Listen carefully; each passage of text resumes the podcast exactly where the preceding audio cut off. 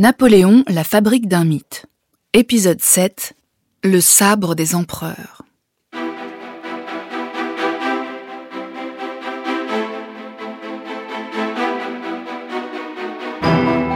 Dans cet épisode, je vais vous raconter l'incroyable destin du sabre des empereurs.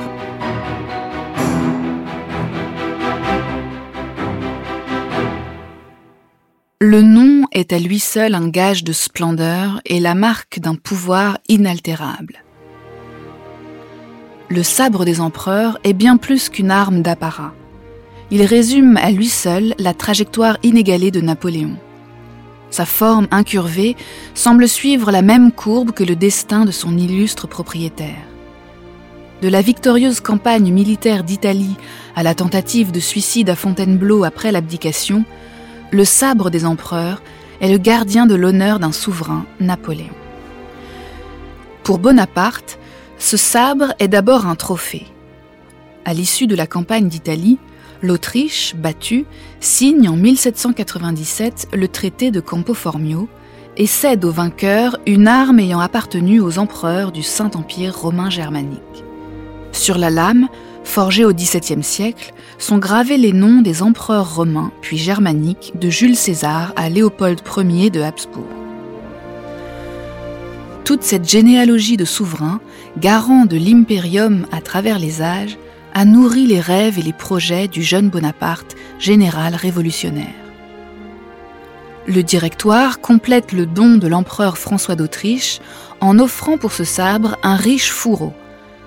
Le régime ne lésine pas sur la dépense.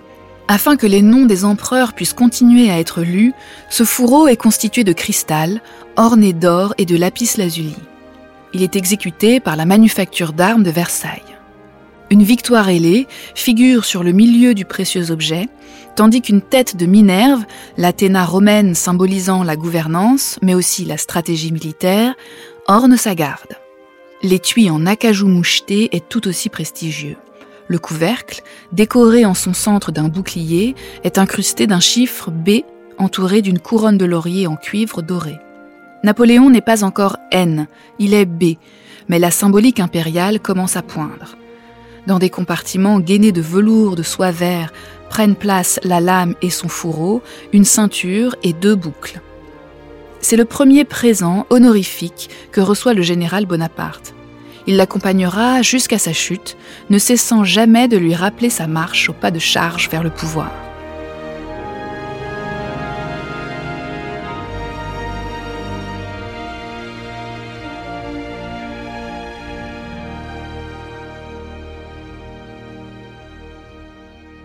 Le 19 février 1800 offre à Bonaparte, alors premier consul, une belle occasion de porter ce qu'il qualifie comme son plus beau sabre.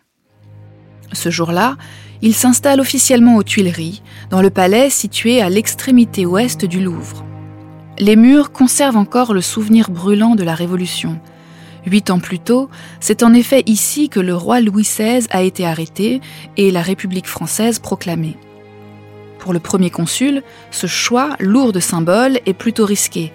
Le palais des Tuileries n'est-il pas à deux pas de la place de la Concorde où le roi a été décapité? Arrivé dans la cour des Tuileries dans la même voiture que les deux autres consuls, Cambacérès et Lebrun, Bonaparte monte aussitôt à cheval pour passer les troupes en revue.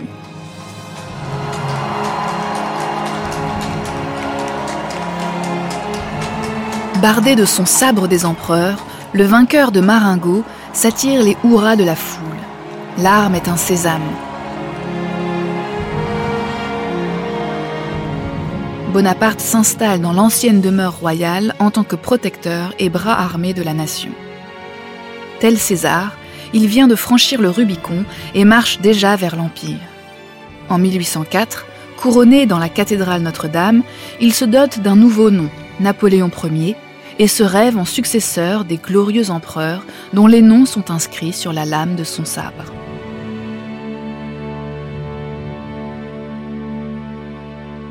Cette pièce prestigieuse est exposée aujourd'hui dans l'une des vitrines du musée Napoléon au château de Fontainebleau. Elle a été donnée à l'État par les descendants d'un des plus proches officiers du souverain, Armand de Colincourt, duc de Vicence et grand écuyer de l'empereur. Napoléon lui a remis le sabre des empereurs en main propre au lendemain d'un épisode dramatique. Fils et petit-fils de militaires au service du roi, Colincourt a rapidement gravi les marches de l'armée. En 1801, cet aristocrate mondain, aux belles manières d'Ancien Régime, reçoit la mission de porter au tsar Alexandre Ier la lettre du premier consul se félicitant du traité de paix signé entre la France et la Russie.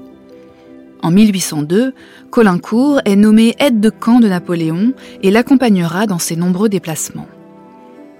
Deux ans plus tard, quelques semaines après l'établissement de l'Empire, Colincourt est nommé grand écuyer en charge du fonctionnement des écuries impériales et de l'éducation des pages affectés au service de l'empereur.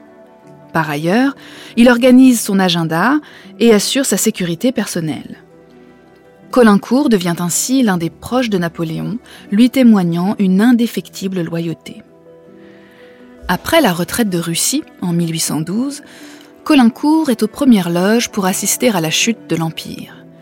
Entre fin décembre 1813 et début janvier 1814, les armées de la sixième coalition, qui rassemblent le Royaume-Uni, la Russie, l'Autriche, la Prusse et la Suède, traversent le Rhin, bien décidées à en finir avec l'ogre corse. La France est envahie.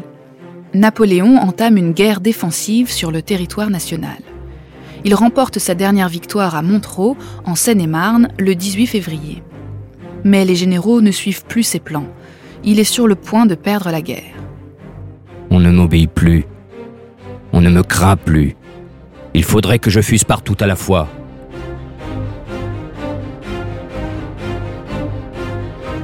Il arrive à Fontainebleau le 31 mars avec le projet d'attaquer Paris, tombé aux mains de l'ennemi. Chaque jour, les mauvaises nouvelles pleuvent. Napoléon envoie aussitôt Colincourt dans la capitale occupée pour sonder les intentions du tsar et tenter de conclure la paix. Tout va très vite. Le 1er avril, le Sénat nomme un gouvernement provisoire présidé par Talleyrand. Le lendemain, il déclare Napoléon Bonaparte et sa famille déchus du trône, le peuple français et l'armée déliés du serment de fidélité. Le soir même, Napoléon reçoit le fidèle Colincourt de retour de Paris. Ce dernier lui annonce que seule une abdication est envisageable par les Alliés. Alors que le nouveau régime incarné par Louis XVIII, frère en exil du roi Louis XVI, se met en place, le château de Fontainebleau est le théâtre d'une tragédie en plusieurs actes. Le 6 avril, Napoléon signe dans le Salon Rouge, dénommé depuis Salon de l'abdication, l'acte d'abdication sans condition et le remet à ses maréchaux. Le petit guéridon sur lequel il appose sa signature frappe aujourd'hui par sa simplicité. Le 11 avril, Napoléon ratifie le traité qui lui donne la souveraineté de l'île d'Elbe, au large de la Toscane, à quelques encablures de sa Corse natale. Une garde de 400 hommes est autorisée à l'accompagner dans son exil. Mais, décidé à ne pas abandonner la scène du pouvoir, il préfère quitter la vie. Dans la nuit du 12 au 13 avril, il tente de s'empoisonner. Malgré sa volonté de garder cet épisode secret, les écrits de plusieurs témoins permettent de reconstituer ce qui s'est passé dans le huis clos de la chambre de Fontainebleau. Ce soir-là, l'empereur se couche relativement tôt, vers 22h30. Vers 3h du matin, Hubert, le valet de chambre du service de nuit, entend du bruit. Il s'approche de la porte entr'ouverte. Napoléon l'aperçoit et lui demande de lui apporter sa robe de chambre et de quoi écrire. Napoléon rédige une lettre à l'impératrice Marie-Louise. Adieu, ma bonne Louise. Tu es ce que j'aime le plus au monde. Mes malheurs ne me touchent que par le mal qu'ils te font. Toute la vie, tu aimeras le plus tendre des époux. Donne un baiser à mon fils. Adieu, chère Louise. Tout à toi, Napoléon. L'empereur déchu ne reverra jamais son épouse, ni son fils, le roi de Rome. En sortant, le valet de chambre laisse la porte entrebâillée et observe son maître avec discrétion. Un geste de ce dernier l'inquiète. Il le rapporte immédiatement au premier valet, Louis-Constant Véry. L'empereur a délayé quelque chose dans un verre et il l'a bu. Malgré les consignes habituelles, Constant pénètre dans la chambre de l'empereur sans y être invité. Le visage appuyé sur l'oreiller pour étouffer ses gémissements, celui-ci souffre, mais parvient à demander de faire venir au plus vite Colincourt, Marais, Bertrand et Fin. Il confie au premier la lettre adressée à l'impératrice. Constatant son état de santé alarmant, Colincourt fait prévenir Alexandre Urbain Ivan, chirurgien de l'empereur. D'une voix faible, le mourant s'adresse au médecin. Docteur, donnez-moi une autre dose plus forte et quelque chose pour que ce que j'ai pris achève son effet. C'est un devoir pour vous. C'est un service que doivent me rendre ceux qui me sont attachés. En bon médecin, Ivan essaie de faire avaler du thé au souverain pour lui faire vomir le poison. En vain. Colincourt arrache la tasse des mains du chirurgien, la présente à l'empereur qui la repousse plusieurs fois avant d'accepter de boire. Je vivrai, puisque la mort ne veut pas plus de moi dans mon lit que sur un champ de bataille.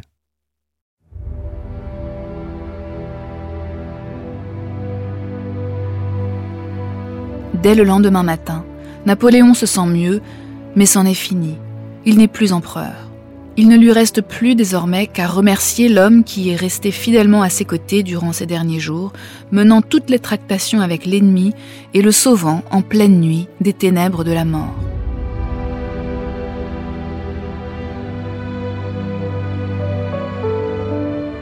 C'est ainsi qu'à Fontainebleau, ce 13 avril 1814, Napoléon fait cadeau à Armand de Caulaincourt, duc de Vicence, de son plus beau sabre cette arme d'apparat qui l'a accompagné du premier jusqu'au dernier jour de son règne.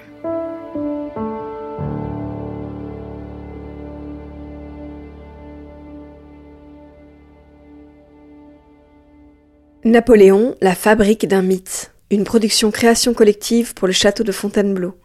Récit de Julien Bordier, lu par Véronique Lechat. Citation de Napoléon et par Paul Bouffartigue.